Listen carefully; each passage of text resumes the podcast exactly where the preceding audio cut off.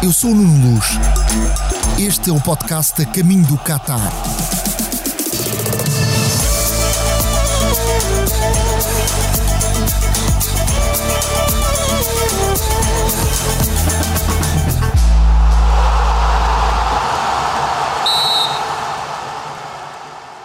Vamos ser campeões do mundo, acredita que eu também acredito. Eu estou neste sonho para a vitória final.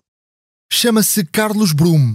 O açoriano, como é conhecido, já deu a volta ao mundo para apoiar a seleção. Mas muitas das vezes faz milhares de quilómetros pela estrada em vez de apanhar um simples voo.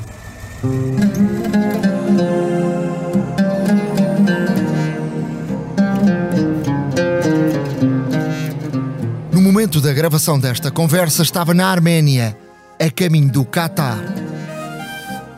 Viajemos por agora até Doha, o epicentro do Mundial, onde Carlos Brum se vai encontrar com adeptos das 32 seleções que vão pintar com as suas cores a capital do Catar.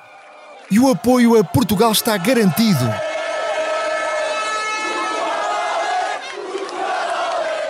Elizabeth Reis, uma portuguesa que vive no Catar desde 2006 e que dá aulas de etiqueta, foi convidada pela organização do Mundial para formar um grupo de apoio oficial à seleção portuguesa.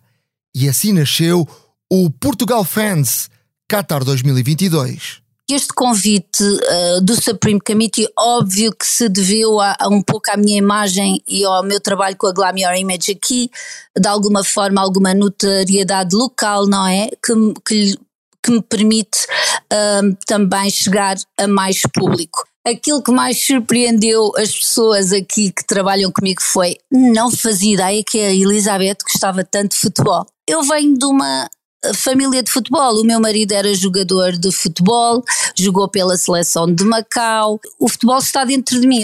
O grupo começou a trabalhar há alguns meses com várias atividades, desde presença na inauguração do estádio da abertura do Mundial a passeios ao deserto, recolha de lixo nas praias, torneios de futebol, a muitos encontros para fomentar o espírito e para receber novos elementos. E aqui já não se fala de outra coisa que é no Portugal Fans Qatar, toda a gente fala uau, uau, vocês fizeram isto, aquilo e aquilo outro, e é isso que nós queremos, é a nossa cor, a nossa bandeira, aí na boca de toda a gente. Portanto, quando a seleção chegar, mais ainda, eu prevejo rumarias ao hotel, pessoas a tentar a dar um olhinho aos nossos jogadores, a tentar uh, tirar uma foto. Sim, eu prevejo um, um pouco uma loucura aqui uh, em volta da nossa seleção.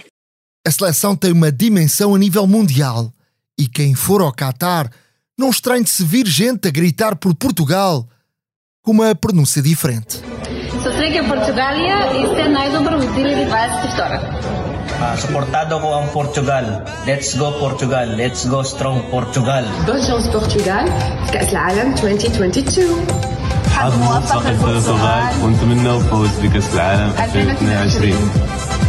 O nosso grupo aqui tem fãs de todo o lado. Nós temos fãs das Filipinas, da Índia, portugueses de Goa, de Macau, da África. Nós temos fãs de todo o lado. Somos um grupo inclusivo. Uh, eu costumo dizer que o Portugal Fans Qatar é para todos os fãs, não é para a comunidade portuguesa, não é um grupo de comunidade, é um grupo de fãs. Portanto, ninguém precisa de saber falar português ou ter passaporte para gostar da nossa seleção e dos nossos jogadores, não é? Eu também gosto de tantos outros jogadores de outros países e não tenho que falar a língua deles. E é fácil adivinhar o nome que anda na boca de toda a gente e que todos querem ver pisar o sol do Qatar.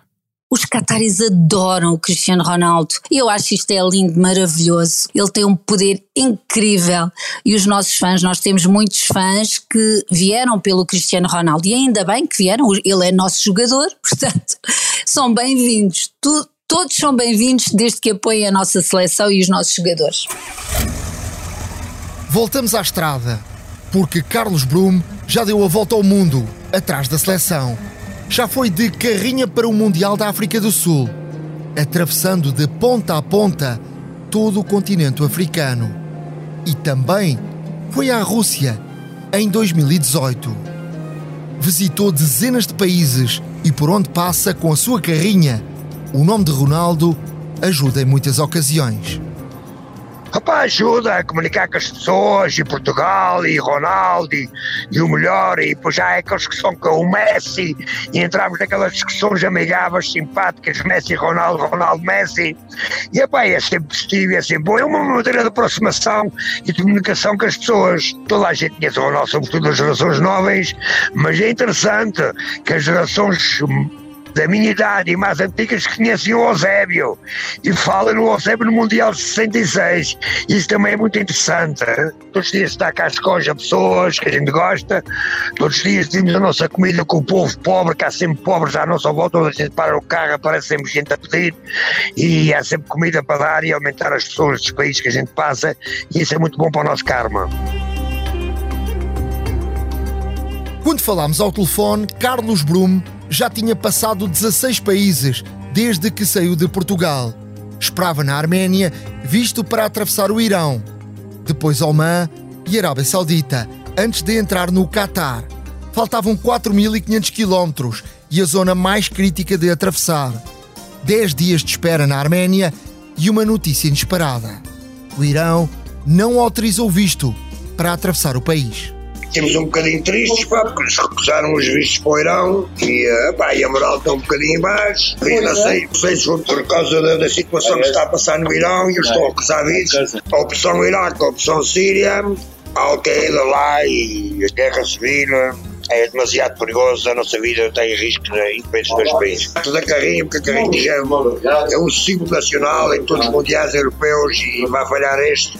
Carlos Brum ficou devastado mas a solução chega em pouco tempo. Vai viajar de carrinha até à Grécia e de Atenas voa para o Catar, porque recebeu uma oferta especial para estar presente no Campeonato do Mundo de Futebol.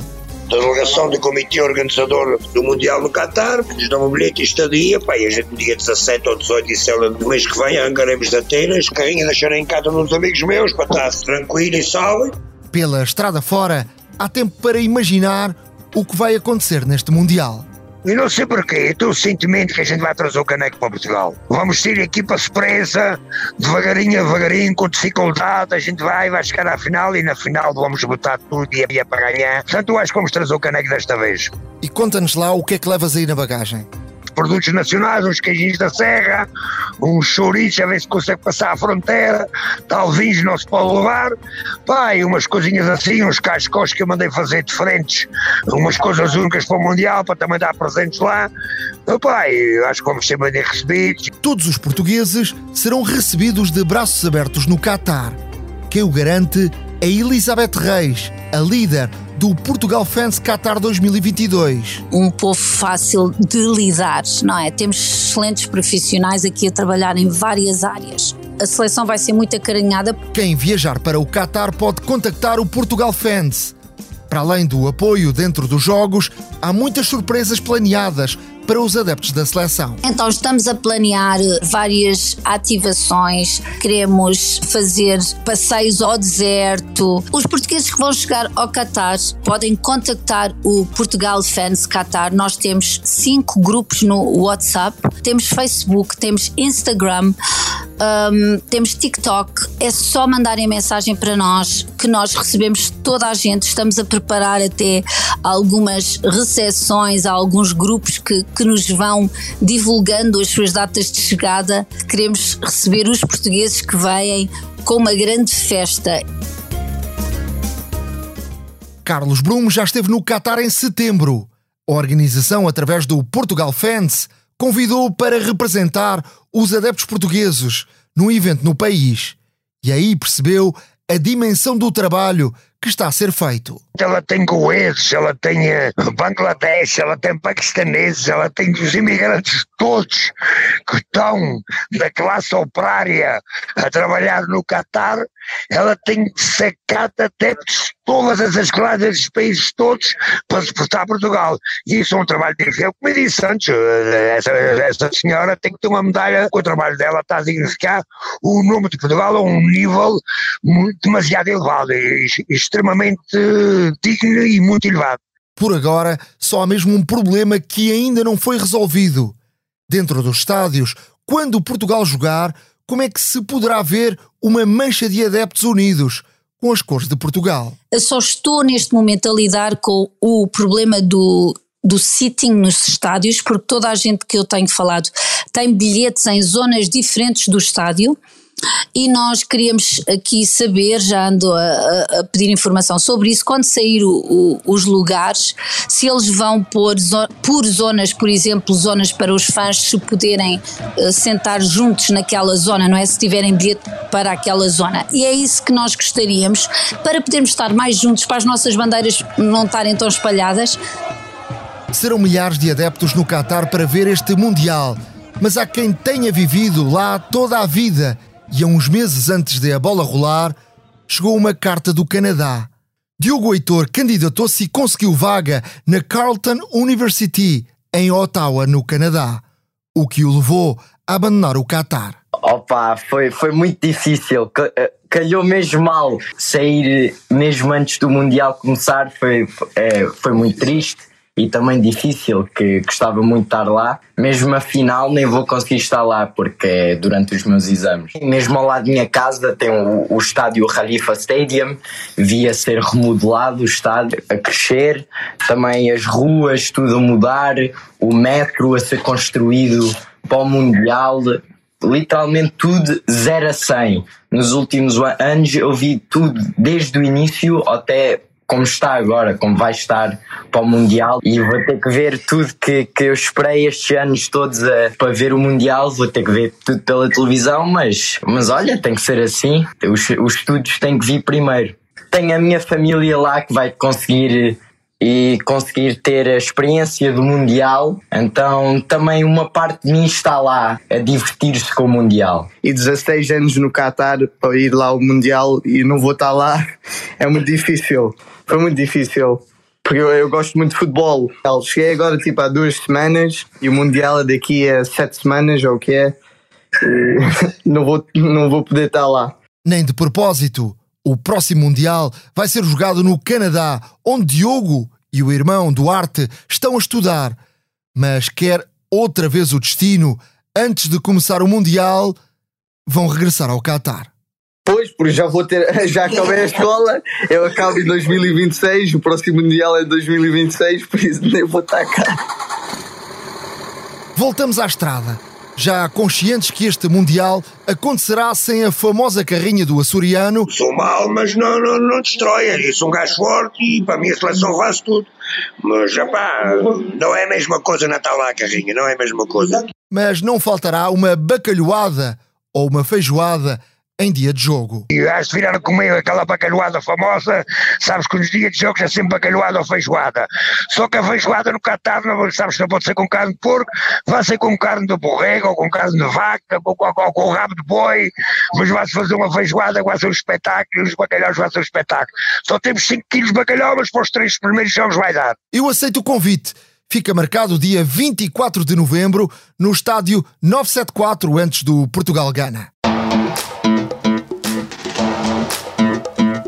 Por falar em gastronomia, não vai poder perder o quarto episódio deste podcast. Vamos conhecer os pratos típicos do Catar e como é que um restaurante português num país muçulmano faz uma francesinha.